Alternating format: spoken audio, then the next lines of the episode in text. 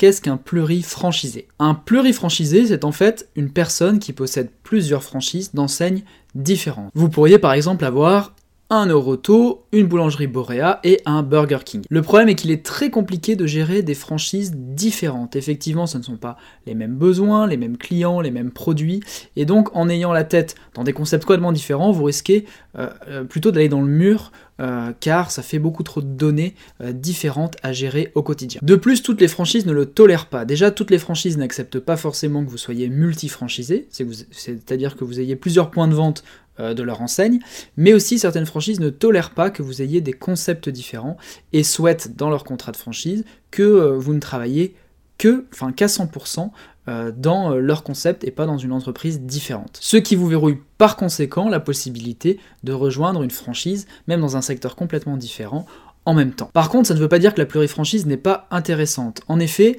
si vous choisissez de rejoindre euh, des réseaux qui ont une activité connexe, je m'explique. Vous pourriez par exemple avoir une franchise de coiffure et une franchise d'esthétique, ou encore une franchise dans la diététique et nutrition et un centre de sport. Avoir une franchise de fast-food et une franchise de restaurant. Ou encore trois fast-food d'enseignes différentes. Là, en l'occurrence, c'est une bonne chose puisque vous allez avoir des activités connexes. Vous pouvez utiliser le fichier client que vous avez dans votre première franchise par exemple pour le rediriger aussi euh, dans votre nouvelle franchise d'une enseigne différente pour faire de la vente complémentaire et par conséquent augmenter votre chiffre d'affaires avec la même base client. Ça peut être intéressant aussi si vous souhaitez rester dans une même ville. Imaginons que vous avez envie de vous développer grâce à la franchise, par contre vous n'avez pas envie de vous éclater sur une, deux, trois, quatre villes différentes, puisque du coup, ben, votre zone est forcément délimitée quand vous rejoignez une enseigne en particulier.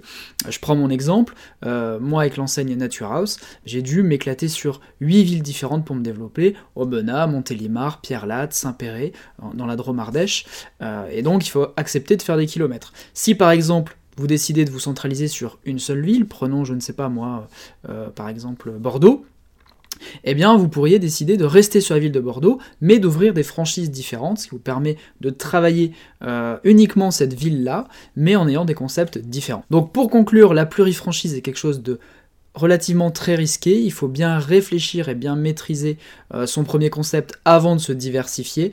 Mon conseil est de rejoindre des enseignes qui ont une activité connexe et de rester dans la même ville, dans la même zone géographique afin d'optimiser euh, vos trajets, votre gestion, puisque là vous aurez affaire à des concepts différents et ça ne sera pas simple tous les jours. Personnellement, je recommande plutôt de choisir des franchises qui favorisent la multi-franchise, c'est-à-dire vous pouvez additionner les points de vente d'une même enseigne, c'est beaucoup plus simple que de passer par la plurifranchise.